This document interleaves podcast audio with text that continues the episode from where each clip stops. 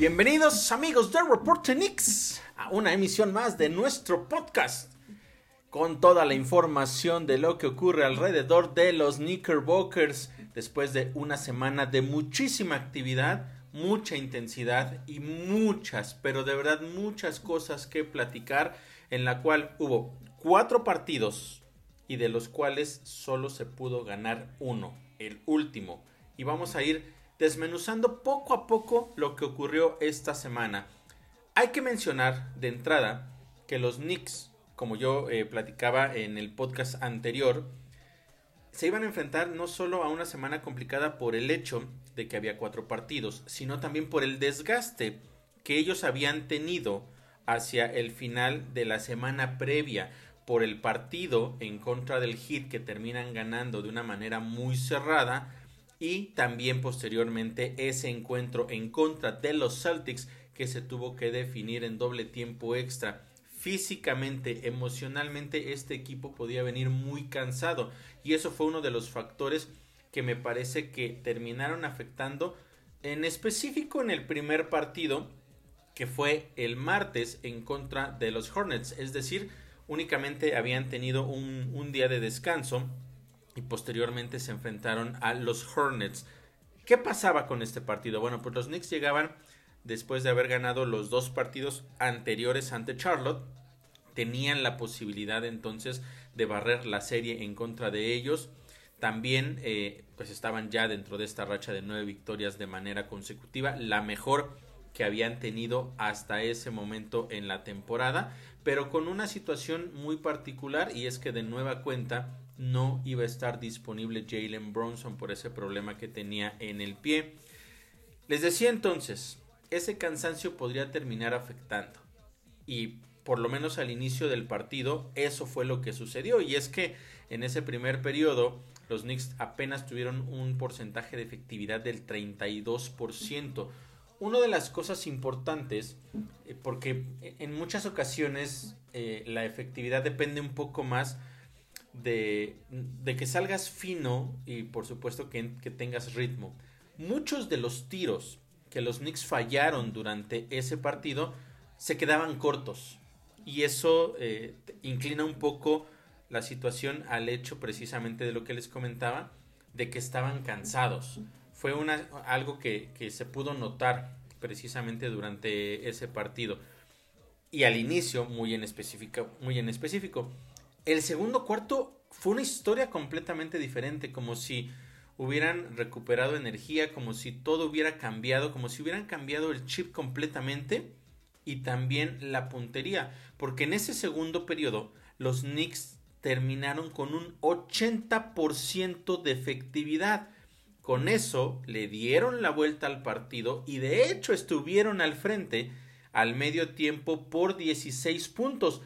Todo parecía indicar que las cosas iban bien, que les había costado el primer periodo por la situación del cansancio, pero el segundo cuarto eh, se estaban poniendo las cosas ya, digamos, bajo control. El tercer periodo fue un verdadero desastre. Desapareció esa ventaja de 16 puntos y los Hornets llegaron a tener su primera ventaja del partido. Por ahí ya se empezaban a notar las cosas eh, preocupantes, que otra vez perdías una ventaja eh, bastante amplia, bastante cómoda, si bien no definitiva, porque en esta NBA y también con estos Knicks en específico, hemos aprendido que ninguna ventaja es lo suficientemente cómoda, sin importar que sea al medio tiempo o incluso en el último periodo. Pero bueno, parecía por lo menos que estaban recuperando en el segundo y en el tercero otra vez todo se fue hacia la borda. Sin embargo, los Knicks lograron recuperar el liderato en ese último periodo y lograron de hecho estar arriba hasta por 8 puntos a mitad del mismo, o sea, faltando prácticamente 6 minutos por jugar. Pero a partir de ahí, de nueva cuenta, el partido se les fue de las manos, demasiados errores, mala selección de disparos, algunos se quedaban cortos. Ahora es en este partido en específico destaca más la selección de disparos porque si de por sí vienes eh, de a lo mejor no estar en el mejor ritmo y los tiros se están quedando cortos, la selección de disparos tiene que ser todavía mucho más efectiva. Y eso fue algo que no sucedió. Con un minuto 30 por jugar, fue un momento clave porque los Knicks podían todavía pelear por ese partido. Pero en series ofensivas de manera consecutiva, Julius Randle perdió el balón. Y eso, eso con la posibilidad de empatar el juego. No, no se consigue y entonces abre la puerta para que Charlotte se separe por 5 puntos. Y una vez que tomaron esa ventaja, el partido, pues bueno, ya saben, vienen las faltas y todo lo demás, pero al momento en que ellos se colocan con esa ventaja de 5 puntos de diferencia, se acabó el partido, ya no hubo forma, terminaron perdiendo y eh, como yo les decía, el tema del cansancio podía afectar y después del partido, Josh Hart literalmente me cayó la boca.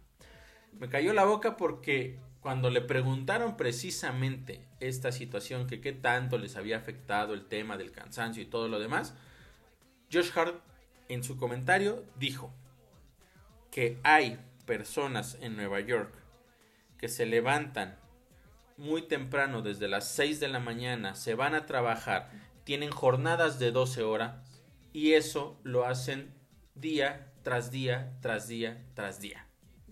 Que ellos únicamente están jugando un partido y que no es posible que pongan eso como pretexto. Palabras más, palabras menos, parafraseando a Josh Hart, eso fue lo que dijo, dando a entender que no hay una excusa por la cual los jugadores puedan salir y cometer tantos errores. No justificó definitivamente la actuación, sabe que debieron eh, haber ganado ese partido y dejó bien en claro que no tiene absolutamente nada que ver con eso. Lo que sí te, te deja también esta situación es, si te estás percatando como entrenador que tus jugadores no están al 100%, ¿por qué no les das un poco más de descanso? ¿Por qué no sales de tu, de tu burbuja en la cual dices, solo voy a jugar con esta cantidad de jugadores, con estos en específico? Si necesitas darles descanso, ¿por qué no darle minutos a jugadores como Ivan Fournier, también como es eh, el caso del mismo Derrick Rose. O sea, la banca tiene más jugadores que quizá no te van a, hacer la diferencia en el partido porque no van a anotar 15, 20 puntos, pero si te pueden dar unos 5, 10 minutos de descanso para tus jugadores titulares, me parece que es algo que se tuvo que haber manejado, porque al final insisto, Josh Hart dice no es pretexto, pero sí fue un factor. Y desde la banca tiene que venir algo, algo tiene que ocurrir. Fue algo que no sucedió, al final los Knicks terminan perdiendo ese partido 112 a 105. Se acababa entonces esa racha de victorias consecutivas, se quedó en 9 y quedaban las dudas. Sin embargo, también, insisto, estaba como esta parte en la cual uno dice, bueno, vamos a darles el beneficio de la duda por todo lo que ha pasado, es una derrota, no pasa nada, tenía que llegar en algún momento, llegó ahí en contra de los Hornets, perfecto, ok, no hay ningún problema. ¿Qué sucede después? Partido el jueves en contra de los Kings. Los Knicks les habían ganado sus últimos cuatro duelos directos a esta escuadra de Sacramento, los cuales a este partido de hecho llegaban con una racha de seis triunfos en sus últimos siete partidos. Y otro aspecto importante era que estaba de regreso Jalen Bronson. Había aparecido primero como cuestionable, no se sabía si sí o si no. Al final, de último minuto, tomaron la decisión de que Jalen Bronson podía regresar, lo cual auguraba buenas cosas para esta escuadra de los Knicks porque uno podía pensar que bueno, ya con Jalen Bronson si lo estás metiendo a jugar es porque está listo. Y con él en la duela cambia completamente el panorama de esta escuadra de los Knicks. Y también tomando en cuenta que te ibas a enfrentar a un jugador tan peligroso como es de Aaron Fox que probablemente no siempre tenga la mayor cantidad de números pero es de esos jugadores que consigue los puntos en los momentos importantes. Y tener entonces a Jalen Bronson también que es el mismo tipo de jugador emparejaba un poco la, eh, la, balanza, ¿no? Equilibraba ese partido. Entonces todo parecía que podía eh, funcionar para los Knicks. Sin embargo, no fue así. Parecía que se trajeron lo que ocurrió en el partido entre los de los Hornets, ese, ese mal cierre, y lo trasladaron directamente a toda la primera mitad de este partido en contra de los Kings. Porque fue una verdadera pesadilla de verdad esa primera mitad para los Knicks. Apenas un 38% de efectividad. Se fueron abajo incluso hasta por 16 puntos. Eso al medio tiempo. Y ya al medio tiempo habían permitido 69 puntos. Una cantidad de verdad bárbara de puntos en contra lo cual pues terminaba afectando a esta escuadra porque tenían otra vez que venir de atrás. Pero bueno, al final se consiguió. En el tercer periodo comenzó la remontada poco a poco y lo terminaron de hecho ese periodo abajo únicamente por seis puntos que después de lo visto en esa primera mitad la verdad es que era un verdadero triunfo para los Knicks poder haber conseguido acercarse de esa manera.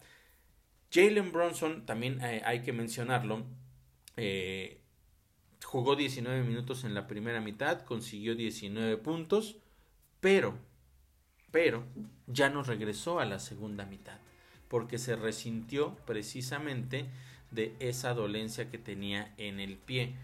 Entonces, por ahí ya las cosas no empezaban nada bien en la segunda mitad, sin embargo, esa remontada te hacía pensar que las cosas podrían funcionar, que el equipo estaba entrando en un buen ritmo y que había realmente posibilidades de aspirar a la victoria. Ese buen momento que tuvieron los Knicks eh, a finales del tercer periodo se extendió de hecho hasta el cuarto. Incluso lograron, empatar el partido eh, cuando quedaron, bueno, en los primeros minutos de ese último, de ese último periodo. Pero ahí fue donde otra vez los errores a la ofensiva y defensivamente, como yo les mencionaba hace un momento, fueron incapaces de detener a un jugador como Aaron Fox, que consigue los puntos en los momentos clave.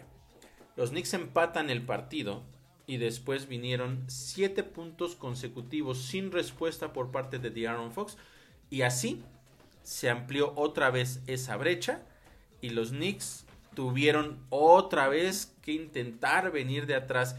Esa situación de llegar, eh, eh, alcanzar a tu rival y después otra vez tener que venir de atrás constantemente durante todo el partido es muy desgastante. Y aún así, los Knicks pudieron alcanzar prácticamente a la escuadra de los Kings. Con menos de un minuto por jugar, estaban solamente a dos puntos.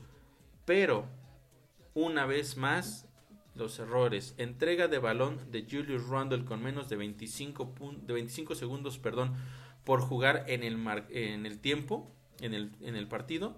Y con eso se acabó. En ese momento ya no se pudo hacer absolutamente nada más. Los Kings controlaron esos últimos segundos del encuentro y terminaron ganando, como ya les mencionaba, por marcador de 117 a 122. Era la segunda derrota consecutiva entonces para los Knicks. Que pasaba también algo muy interesante, muy curioso, que quiero también comentarles, porque sucedió en partidos consecutivos. ¿Qué ocurrió aquí? Bueno, primero eh, consiguieron 23 rebotes ofensivos. Y esto es una cantidad bárbara, en verdad, de, rebotes a la ofensiva. Sin embargo, hay aspectos que hay que comentar. ¿Por qué? Porque uno puede decir, bueno, con esa cantidad de rebotes que conseguiste, puedes o pudiste haber dominado o debiste haber dominado el, el partido. De los 46 puntos, de los mínimo, pensando en puntos únicamente en dobles, no contando triples, con esta cantidad de rebotes ofensivos mínimo pudiste haber conseguido 46 puntos. Por supuesto, no vamos a pensar en esa cantidad porque sería algo verdaderamente histórico que sucediera, pero pones la balanza quizá en un medio de medio hacia arriba y los Knicks solo consiguieron 17 puntos. Eso es una de las cosas. Tienes una gran cantidad de productividad en rebotes ofensivos, pero no la terminas concretando.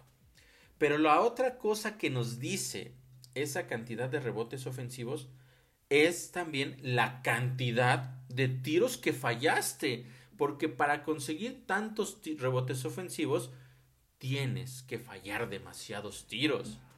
Los Knicks se empecinaron en conseguir triples y apenas pudieron conseguir el 26% de efectividad detrás del arco. Fallas todo eso, tomas los rebotes ofensivos y no los eh, no concretas en puntos, pues es, es, un poco de la historia de lo que ocurrió precisamente en ese partido en contra, en contra de los Kings. Entonces, entre los errores, las entregas de balón, la mala selección de disparos, te enfrentas a esta situación. Entonces es una pequeña cosa de aquí, otra pequeña cosa allá, y sumándolo todo, pues el resultado no te da para que puedas ganar ese partido. Segunda derrota entonces de manera consecutiva. Aquí ya no había tanto ese tema de, bueno, el cansancio, porque ya habían pasado varios días. Ya eso tenía que haber quedado atrás. Sí, los Kings también hay que mencionarlos, son un gran equipo, son el segundo mejor equipo en este momento de la conferencia del oeste. Sin embargo, los tuviste, tuviste realmente la posibilidad de ganar ese partido, pero fuiste tú quien dejó de ejecutar, quien dejó de hacer las cosas bien, quien cometió los errores en los momentos claves. Y así, como en muchas otras ocasiones a lo largo de la temporada, el partido terminó saliéndose de las manos de la escuadra de la Gran Manzana y entonces, como ya les mencionaba, segunda derrota consecutiva. Muchas cosas preocupantes porque aparte después iban a venir partidos en días consecutivos. Primero el sábado en contra de los Clippers, en un partido que se veía bastante eh, complicado también porque sabemos lo que puede hacer Kawhi Leonard, lo que puede hacer también eh, Paul George. Y si recordamos lo que ocurrió en el primer partido entre ellos en, esa en esta temporada, pues también eh, estaba esa espinita de, de intentar ganar, de conseguir la revancha. Recordemos que los Knicks en ese partido llegaron a tener una desventaja de 17 puntos en el último periodo. Esto es muy importante porque con una desventaja sí todo parecía indicar que el partido estaba definido hacia los Clippers. Ya les decía yo hace, un rato que bueno, cualquier ventaja puede desaparecer en esta NBA, ¿no? Y eso sucedió, los Knicks tuvieron un cierre extraordinario, de verdad extraordinario de partido, porque no solo se recuperaron de esa desventaja de 17 puntos, sino que estuvieron arriba por 3 puntos cuando quedaban menos de 24 segundos. Es decir, les dejaron solamente una posesión a la escuadra de los Clippers. Ha sido una remontada realmente extraordinaria eh, recuerdo al Madison Square Garden realmente explotando cuando en una penetración por el centro Jalen Bronson flota ese disparo y pone esos tres puntos de diferencia. Todo parecía que estaba ya a favor de los Knicks, el momento, la remontada, pero la defensiva no jugó nada bien esa última serie y Nicolas Batum consiguió el triple que mandó el partido a tiempo extra. Y en el tiempo extra fue todo Clippers. Pareció que toda la energía que los Knicks habían puesto, o que lo que hicieron fue poner toda su energía, mejor dicho, para ganar el partido en el tiempo regular. Agotaron todo, cada parte de, lo que tenían lo dejaron en esos primeros cuatro periodos. Desafortunadamente se empata el partido se va tiempo extra y en el tiempo extra pues ya no hubo absolutamente nada que hacer, se terminó perdiendo. Entonces, recordando justamente eso, pues era un partido importante, una revancha que los Knicks querían eh, dar precisamente y pues no iba a ser nada fácil porque de nueva cuenta Jalen Bronson fuera, sabemos de los jugadores importantes que ya tenía esta escuadra de los Clippers, que también hay que mencionar, habían tenido una racha de cinco derrotas de manera consecutiva, aunque previo al partido de los Knicks habían ganado sus últimos dos. Todo esto desde la llegada de Russell Westbrook al equipo después de la fecha límite de cambios. Entonces, eh, las cosas no les habían ido nada bien, pero estaban poco a poco retomando el camino.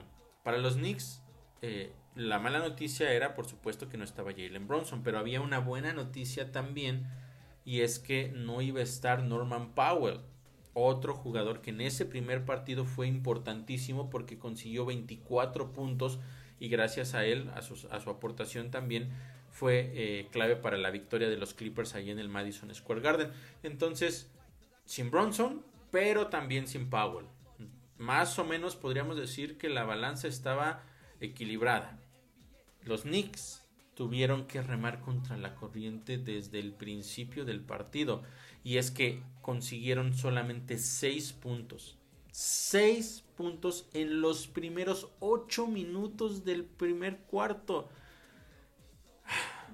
De verdad, una situación desesperante. Pero, afortunadamente, en los últimos 4 minutos de ese primer periodo, las cosas empezaron a salir bien. Ahí estuvo eh, Quickly, ahí estuvo Grimes, de los jugadores importantes para esa remontada dentro del primer periodo todavía. Y con ese gran cierre, después de haber eh, prácticamente anotado nada en los primeros minutos, se fueron abajo solamente por un punto, lo cual parecía indicar que las cosas iban a salir bien. El segundo periodo fue más o menos la misma historia, los Clippers comenzaron bastante bien, lograron tomar eh, ventaja de dos o tres posesiones, parecía que todo estaba bajo control para ellos, de nueva cuenta los Knicks vinieron de atrás y lograron de hecho tomar su primera ventaja del, partido durante ese, eh, durante ese segundo periodo. Pero volvemos a lo mismo que les comentaba hace unos minutos. Es ese ir y venir, me voy abajo, logro remontar y, otra vez me vuelvo a ir abajo y es lo mismo, física y anímicamente es desgastante. Es de verdad desgastante que eso suceda. Lo importante a destacar, por supuesto, es que los Knicks tienen esa capacidad de hacerlo, pero tienen que evitar que eso suceda. Tienen que evitar irse abajo tanto en el marcador, porque después ya hay veces que no les es posible recuperarse y, a veces, pues bueno, terminan perdiendo de una manera muy, muy cómoda. En este caso, por supuesto, para los equipos rivales. Pero a partir de eso entonces, que ya en el segundo periodo lo volvieron a emparejar, fue un juego muy cerrado. Muy cerrado en realidad durante prácticamente el resto de lo que fue el segundo cuarto y el tercero. Fueron 14 cambios de ventaja solamente entre el segundo y el tercer periodo, solo para que se den una idea de qué tan parejo estaba el partido. Pero justamente en los segundos eh, incluso puedo decir en las décimas finales de ese tercer periodo, todo se fue a la borda. Todo se fue por la borda porque quedaban 3.5 segundos por jugar en el tercer periodo. Vino un triple de man, lo falla. ¿Qué sucede?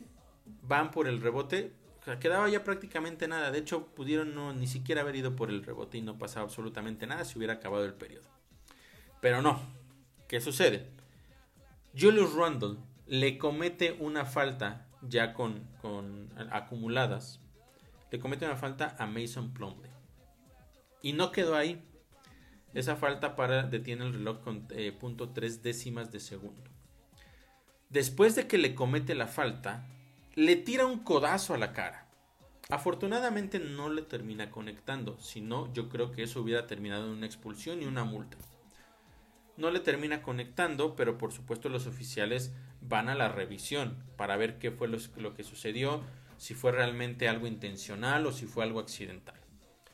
Pero desde la toma original te puedes percatar claramente de que fue completamente intencional lo que hizo Julius Randle.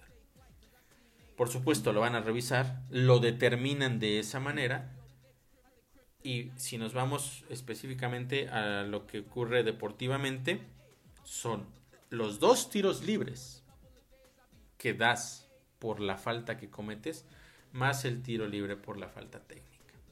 Tres tiros libres que también la escuadra de los Clippers supo aprovechar, consiguió los tres.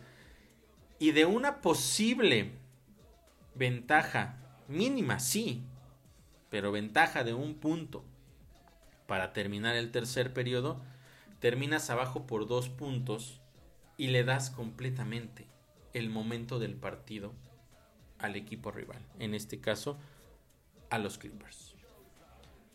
Eso fue la primera parte que, que, sucedió, que quiero destacar.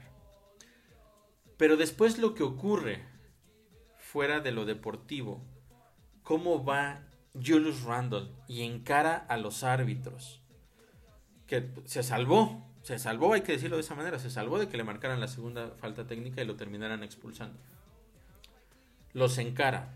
Después, el mismo Tom Thibodeau va a buscarlo, lo abraza y se lo lleva a la banca con un Julius Randle molesto, que estaba realmente eh, eh, muy furioso y que no controlaba sus emociones. En, una de las tomas se puede ver claramente que eh, alguien está tratando de tomarlo y de, su propio equipo, y le termina tirando un manotazo para como diciéndole no me toques.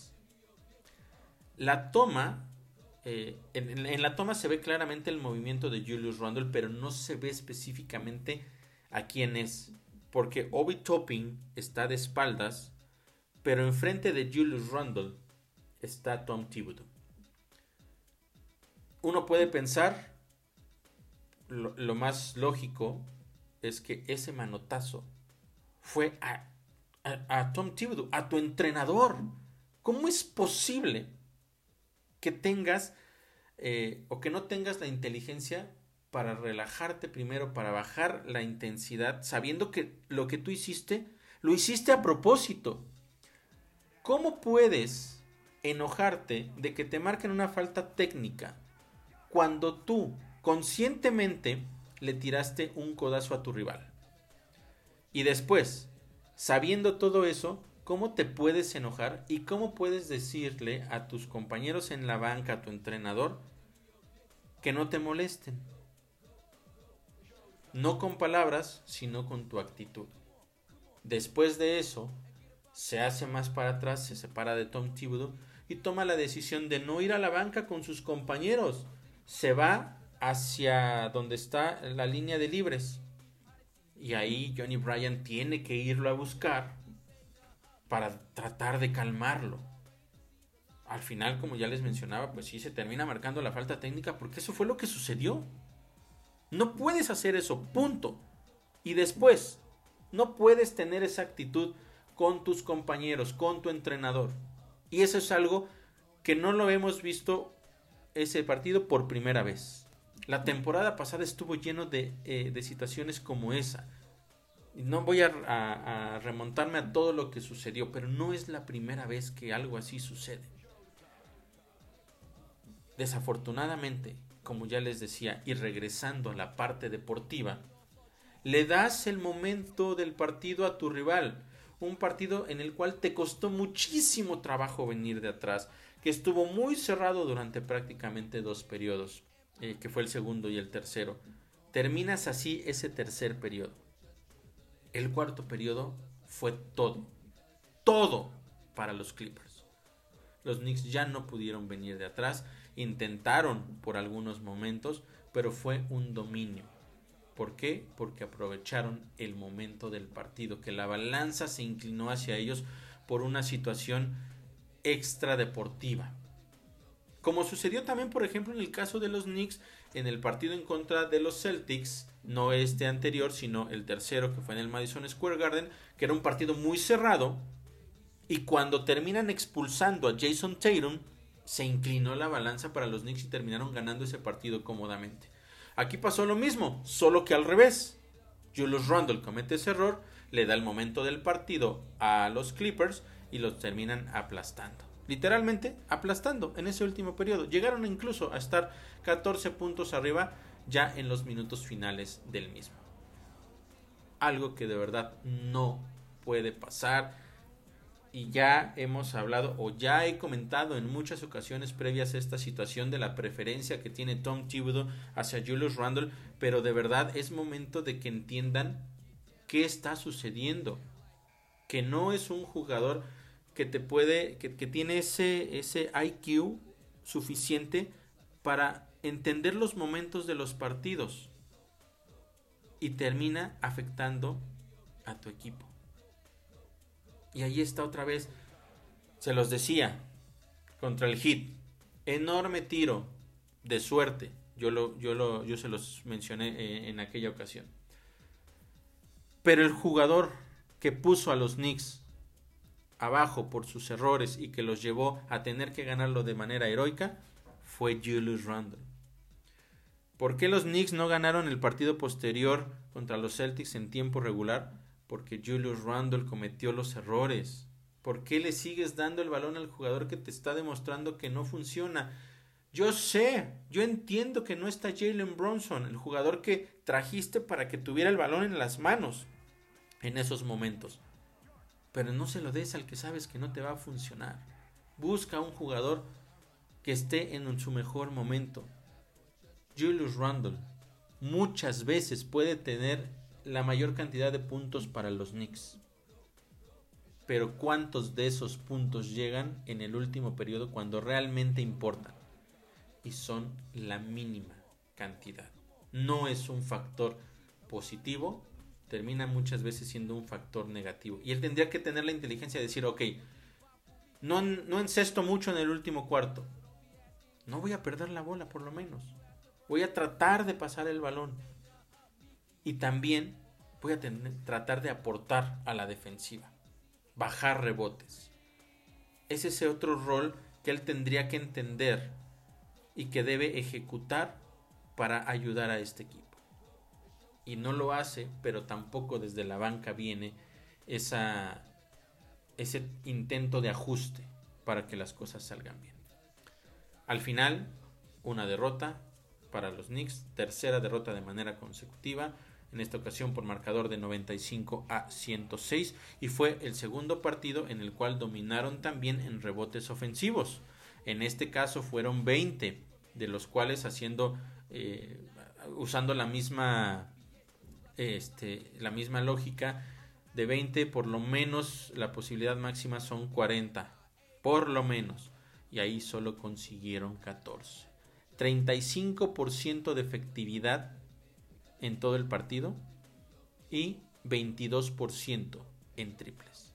Lo mismo, esta parte ya la analizamos en el partido anterior la cantidad de puntos que no que tienes la posibilidad de conseguir y no consigues y aparte pues si tienes tantos rebotes ofensivos está hablando de que tú no tiraste nada bien. Pero bueno, aún así el partido pudo ser para ti. Situaciones extradeportivas terminan afectando y esto sucede. Y entonces de esta manera los Knicks sumaban su tercera derrota consecutiva y tenían que jugar al día siguiente en contra de una escuadra de los Lakers que venían también enrachadas. Estos Lakers eh, les habían ganado también el partido anterior de igual manera en tiempo extra, algo, algo bastante curioso, recordar que en ese partido el, partido, el, marcador estaba empatado, los Knicks tuvieron la última posesión, el balón va primero para eh, Jalen Bronson, pero la jugada estaba diseñada para que la tuviera eh, Julius Randle en las manos, sobre la línea de banda, se pierde completamente, no sabe qué hacer, termina encajonado, termina encerrado entre Anthony Davis y LeBron James y ni siquiera logró intentar el, disparo. Se fue a tiempo extra y en tiempo extra los Lakers lo terminaron ganando. Otro, otra revancha, por decirlo de esa manera, en contra de los equipos angelinos, porque había sido una derrota bastante dolorosa. Estos Lakers llegaban con siete victorias en sus últimos nueve partidos. Y en la previa yo mencionaba que si bien LeBron James no estaba disponible desde hace más de un mes para los Lakers, estaba Anthony Davis, pero que había llegado un jugador muy importante y que poco a poco ya estaba haciéndose notar, había entrado en ritmo, se estaba acoplando a estos Lakers y era de Angelo Russell, un jugador que de hecho terminó siendo el mejor encestador de los Lakers en ese partido de ayer, con 33 puntos, estuvo imparable. Y también otra de las cosas que yo mencionaba es que, eh, bueno, cuando fue la previa todavía estaba en duda Jalen Bronson, al final se terminó confirmando que no iba a jugar. Entonces, pues después de lo visto en los tres partidos anteriores y cómo venían los Lakers, todo parecía indicar que no iba a ser un partido nada fácil para los de la Gran Manzana. Y en realidad las cosas sí fueron complicadas, estuvieron abajo prácticamente todo el primer periodo. A partir del segundo las cosas cambiaron. Ya vinieron, eh, vinieron de atrás, pero eh, lograron ponerse al frente y prácticamente eh, estuvieron en control de cierta forma del partido durante prácticamente todo el segundo periodo y también el tercero. Pero hacia el finales, a finales, perdón, de ese tercer periodo volvieron a perder la ventaja. Esto volvió a encender las alarmas y a preguntarse qué estaba pasando, van a poder eh, mantener la victoria o no, qué va a suceder. Teníamos ya la, experiencia de lo que había ocurrido en los partidos previos y también en muchos otros, por supuesto, a lo largo de la, de la temporada. Pero afortunadamente, en este partido en específico, las cosas le salieron mucho mejor a los Knicks tomaron el control del partido en ese último periodo. Fue el primer equipo y el único, de hecho, en haber conseguido eh, una ventaja de doble dígito. La máxima fue de 10. Pero, como son los Knicks y como es el equipo de Broadway, pues ya sabemos que el drama no puede faltar. A pesar de haber tenido esa ventaja de 10 puntos hacia mediados de el, del último periodo, los Knicks al final lo volvieron a hacer un verdadero drama. Con dos minutos, en los últimos dos minutos y medio, los Lakers lograron acercarse lo suficiente para que con 19 segundos por jugar, el partido tuviera una diferencia únicamente de dos puntos. O sea, otra vez entregar el partido al final, la verdad es que fue un drama total. Afortunadamente le cometieron una falta a Josh Hart que terminó significando tiros libres y logró encestar ambos. Cruciales tiros libres ejecutados a la perfección por Josh Hart. Con eso se amplió la ventaja a cuatro puntos de diferencia. En, en la posesión posterior de los Lakers intentaron un triple que no fue efectivo. El mismo Josh Hart consigue el rebote y ahí también ya los Lakers bajaron las manos, dejaron que el reloj se terminara y finalmente los Knicks terminaron con esa racha de tres derrotas de manera consecutiva. Marcador final 112 para los Knicks, 108 para los Lakers. Gran cierre de partido, importantísima victoria. RJ Barrett fue clave en ese último periodo cuando los Knicks terminan eh, pues básicamente consiguiendo la victoria porque de sus 30 puntos, 13 fueron precisamente en ese último periodo y también en momentos específicos. Un jugador que, como yo ya lo he mencionado, tiene esta capacidad, sin embargo, no la entrega en cada uno de los partidos. Tiene que trabajar mucho en, esos, en ese aspecto.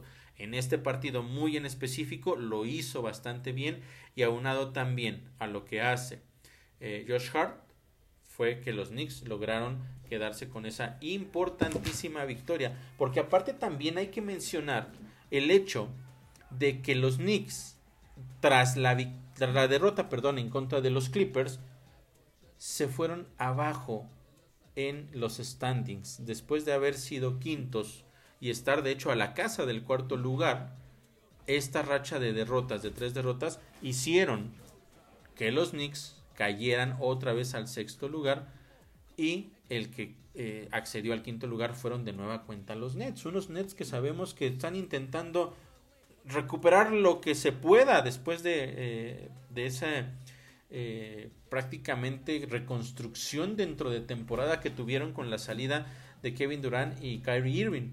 Entonces era importantísima esta victoria para los Knicks. Todavía hay una, una buena, un buen colchón, por decirlo de alguna manera, entre ellos y el Hit por, la por esa sexta posición. Entonces, por lo menos por el momento, no hay un riesgo de que los Knicks tengan que bajar hacia el play-in, pero tienen que empezar a mejorar. No es posible que esta escuadra de los, de los Nets eh, se enrachan un poco y te vuelven a quitar esa quinta posición. Entonces, importantísima victoria. Por lo menos se respira, por lo menos se dice, bueno, ya no se jugó bonito, pero este partido se necesitaba ganar. Y al final se termina con el triunfo y aunque siguen siendo sextos, por lo menos ya el panorama es un poco diferente. Hay que esperar a ver qué va a pasar con la situación de Jalen Bronson, si es que todavía va a estar fuera. A los Knicks les queda un partido todavía eh, en esta gira por el oeste. Ya hablaré de eso en, unos minutos más, pero después de eso regresarán al Madison Square Garden y vamos a ver si es que quieren arriesgar a que eh, Jalen Bronson regrese ya o prefieren darle unos días más para poder recuperarse y que cuando estén de vuelta en casa vuelva a haber acción. Pero bueno, eso fue en cuestión de resultados y de todo lo que sucedió eh, dentro de los partidos. Eso fue el resumen de esta semana para los New York Knicks. Como ya decía, tres derrotas, una sola victoria. Muy buena victoria al final, bien rescatada, con jugadores que hicieron la diferencia importante, como ya mencionaba, como Josh Hart y también como RJ Barrett. En resumen, lo de Julius Randle no tiene explicación. Bueno, tiene una explicación y simple y sencillamente es el favorito del entrenador. Punto. Final. Se acabó. Hay personas que me preguntan, bueno, y es que, ¿por qué si no tiene ese IQ en los momentos claves, por qué lo dejan jugar? ¿Por qué no lo sacan? ¿Por qué le dan el balón? No hay otra explicación. No hay otra explicación. Es el jugador predilecto de Tom Thibodeau. Y Tom Thibodeau va a ir a la tumba, a donde tenga que ir, pero con Julius Randle como su general. No hay de otra. Simple y sencillamente hay que entender esto. Hay que tragarnos a veces también un poco eh, la frustración, el coraje, el enojo, porque son situaciones muy evidentes. Y por eso, cuando de pronto eh, escuchas a los narradores, algunos que no siguen realmente al equipo y que solo se basan en las estadísticas para hacer un análisis, y te dicen es que Julius Randle es el mejor jugador del equipo y ellos lo, lo, lo dicen simple y sencillamente porque se van a las estadísticas, están mal. Hay que entender los momentos del partido, hay que aprender a, a, investigar qué es lo que sucede. Simplemente, por ejemplo, en el partido en contra de los Lakers. 33 puntos para Julius Randle. Dos puntos únicamente en el último periodo. Dos. No es un factor en los momentos clave. Tiene que existir ese análisis más profundo y no solamente irte por las estadísticas. Pero al final, insisto, eso es lo que sucede. Hay que eh, entenderlo. Tenemos como aficionados, hay que entender que esto no va a cambiar. No importa la cantidad de errores que, se que él cometa, la cantidad de tiros fallados, no importa incluso que tenga esas actitudes como la que tuvo en la banca con el mismo entrenador, no importa. Julius Randle va a seguir recibiendo todos los minutos, va a seguir, le van a seguir dando la confianza para entregarle las posesiones importantes, eso va a seguir sucediendo y hay que vivir con eso. ¿Y cómo salen de todo esto y, y los Knicks pueden mejorar? Bueno, pues los jugadores que están a su alrededor tienen que también ser lo suficientemente inteligentes para aprender a leer los momentos de partido y tratar de que en lo que a ellos les toca puedan ejecutar lo mejor posible y darle la opción o la posibilidad a los Knicks de terminar ganando los partidos. Lo hicieron muy bien en esa racha de nueve victorias de manera consecutiva. Era normal que en algún momento iba a venir eh, el bajón, que iban a caer en algún pequeño bache, así sucedió, y como yo siempre se los he dicho, no es nada más, ok, ganamos nueve en fila, somos los mejores, perdimos tres en fila, somos los peores. No, hay un punto medio, y en ese punto medio hay que entender qué se está haciendo bien, qué no se está haciendo bien, y para qué le alcanza a este equipo también, porque eh, de las cosas que yo les platicaba en el podcast pasado, era de no por el hecho de que los Knicks hacia el final de temporada ganen nueve en fila significa que son candidatos a ganar eh, el campeonato. Y no porque pierdan ahora después de esos nueve, tres en fila, son el peor equipo de la NBA. Entonces, hay buen camino, hay, bases en el equipo, hay cosas que se deben de mejorar y hay cosas que se podrían mejorar más, más temprano que tarde, pero probablemente eso no va a suceder y hay que seguir, hay que fluir con esta situación que está pasando. La ausencia de Jalen Bronson, por supuesto, fue un factor importante en los momentos clave. He dejado muy en claro que eh, desde mi perspectiva Jalen Bronson es el mejor jugador de los Knicks, es el jugador más importante para esta escuadra. También he dejado claro que no le van a dar el MVP, pero creo que es un jugador que merece estar en la conversación, por lo menos que sea considerado. Ese es uno de los factores. Josh Hart, otro aspecto muy importante. Muchas veces a Josh Hart de verdad no lo van a ver en las, en las estadísticas, pero lo que ese hombre hace sin el balón todo el partido marca la diferencia de una manera de verdad extraordinaria. De por sí ya también estadísticamente en la semana rompió el récord de más rebotes ofensivos en la historia de la franquicia para un jugador eh, que no sea poste o delantero de poder. Y aún así, la energía con la que sale a pelear cada balón y lo que a veces termina provocando, sin ser él el que ese esfuerzo vaya a la estadística, ha sido clave. De verdad, ha sido clave para esta segunda mitad para los Knicks. Y una cosa muy importante, eh, cuando él llega en este trade, llega eh, con un contrato eh, que lo podría convertir en, más bien que lo convierte en agente libre al final de la temporada y que le da la posibilidad o la opción a decidir al jugador, no al equipo. Es decir, que Josh Hart al término de la temporada va a ser un jugador que puede ir a donde él quiera. Creo yo que es el momento indicado para que los Knicks hablen con su agente, se pongan a negociar, se sienten en la mesa y le ofrezcan un contrato. Porque este jugador es el estilo de jugador que necesita estar en los Knicks. Así de simple, así de sencillo teniendo a Josh Hart, teniendo a Emmanuel Quickly, teniendo a Quentin Grimes. Son jugadores que ponen todo en la duela y no siempre va la situación a las estadísticas. Josh Hart tiene que recibir un contrato lo antes posible. Los Knicks lo necesitan para su futuro. Ya decía yo también de IQ. Sabemos lo que hizo en partido de Celtics. Después contra los Hornets no le fue nada bien. Nada bien. Cansancio, no sé, lo que ustedes quieran. Pero después de eso, de nueva cuenta, ha tenido actuaciones sólidas sustituyendo precisamente a Jalen Bronson. Es otro jugador que ha demostrado que está en un extraordinario nivel y ahí sí creo yo que debe de estar seriamente, muy seriamente, peleando por el, premio del sexto mejor hombre. Ya lo había yo mencionado previamente, pero creo yo que puede estar ese premio entre Trailer Hero y Emmanuel Weekly. Creo yo que no hay más. Ya veremos qué sucede al final de la temporada, pero por ahí va ese camino. Les decía entonces, los Knicks ya son sexto equipo eh, o la, sexta posición en el este después de lo ocurrido desafortunadamente esta semana. Y ahora se vienen un par de partidos. E, esto es importante también. Va a ser una semana mucho más relajada para los Knicks. Solamente dos enfrentamientos. Regularmente es una semana 3 y la otra semana 4 y así sucesivamente es como eh, por lo general se maneja dentro de la NBA.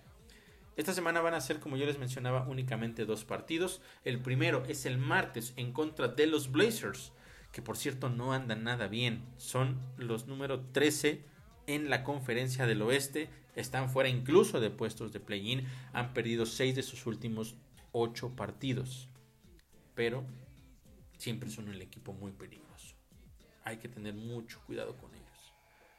Y después viene un periodo de, pues, por decirlo de alguna manera, de descanso, porque no vuelven a jugar hasta el sábado. Y esto es el motivo por el cual yo les mencionaba que quizá los Knicks deberían pensar en no eh, forzar la regresa, el regreso perdón, de, de Jalen Bronson. Porque es un juego más de gira en contra de los Blazers y después juegas hasta el sábado en tu casa. en contra de los Nuggets. Un partido muy complicado. Muy complicado de verdad. Estos Nuggets son el mejor equipo en la conferencia del oeste. Aunque eh, acaban de entrar en una pequeña racha de tres derrotas de manera consecutiva. Vamos a ver qué sucede con ellos a lo largo de esta semana. Pero seguramente van a salir con todo a ganar el próximo sábado en el Madison Square Garden. Entonces, creo yo que los Knicks deberían descansar todavía este partido a Jalen Brunson en contra de los Blazers, darle prácticamente una semana más de descanso y tenerlo de vuelta en contra de los Nuggets en un partido que va a ser muy difícil para la escuadra neoyorquina. Ya veremos qué es lo que toma, la decisión que toma Tom Thibodeau y su staff de entrenadores, pero creo yo que eso sería lo más ideal. Así entonces, lo que ocurrió en la semana, las notas importantes y también lo que se viene para esta semana de los New York Knicks. Después de esa racha de nueve victorias de manera consecutiva, me parece que eh, esta semana anterior fue una, una puesta en realidad de lo que puede ser el extremo de este equipo. Insisto que creo que los Knicks están en medio de, de todo eso y depende mucho de cómo va fluyendo el partido hacia dónde se inclina. Pero lo más importante es las decisiones que se toman y tratar de minimizar los errores. Eso va a ser clave de aquí al resto de la temporada. Ya estamos prácticamente a mes y medio de que esto termine y vamos a ver en qué posición acaban los Knicks. Van a ser partidos muy importantes, no van a ser nada fácil. Necesitan tener un buen cierre, tratar de colocarse en una buena posición para poder pelear en la primera ronda de los playoffs. Todo parece indicar que como van las cosas en este momento, los Knicks van a entrar de alguna u otra forma. El peor escenario sería que entraran a través del play-in. Lo ideal sería que fueran directo a los playoffs y todavía mejor sería que pudieran recuperar al menos ese quinto lugar ahí en la conferencia del este para ver que eh, pudieran tener quizá mayores posibilidades. Aunque también, pensando en esa parte, si se colocan en esa, en esa tercera, en esa cuarta posición, en esa quinta posición, de todas maneras el, tiro está muy complicado. Porque hoy jugar contra los, los Cavaliers, con ventaja a ellos de local, no sería nada fácil. Pero bueno, al final eh, todo se va a definir en, en unas semanas más. Ya veremos qué es lo que sucede. Esperemos que los Knicks puedan tener, como ya les mencionaba, un buen cierre. Ahora, después de esta victoria importantísima para cerrar la semana en contra de los Lakers, me parece que se pueden relajar un poco, quitarse mucha de la presión que tenían encima y tratar de hacer su mejor partido en contra de los Blazers, ganar su segundo de manera consecutiva, tratar de repuntar y después espero el regreso de Jalen Bronson y que las cosas puedan funcionar bien para esta escuadra de los Knicks. Por supuesto, todo esto se los estaré ya platicando posteriormente. La próxima semana estaré yo de vuelta aquí para platicar lo que sucedió con esos dos partidos, qué pasó con, con, eh, con la situación de Jalen Bronson y cómo nos enfilamos precisamente hacia ya los últimos duelos de la temporada regular. No me queda más que agradecerles como siempre que me hayan acompañado estos minutos a través de este podcast con toda la información que ocurrió en la semana con la escuadra de la Gran Manzana. Muchas gracias y nos escuchamos el próximo lunes en una emisión más de este podcast de Reportenix.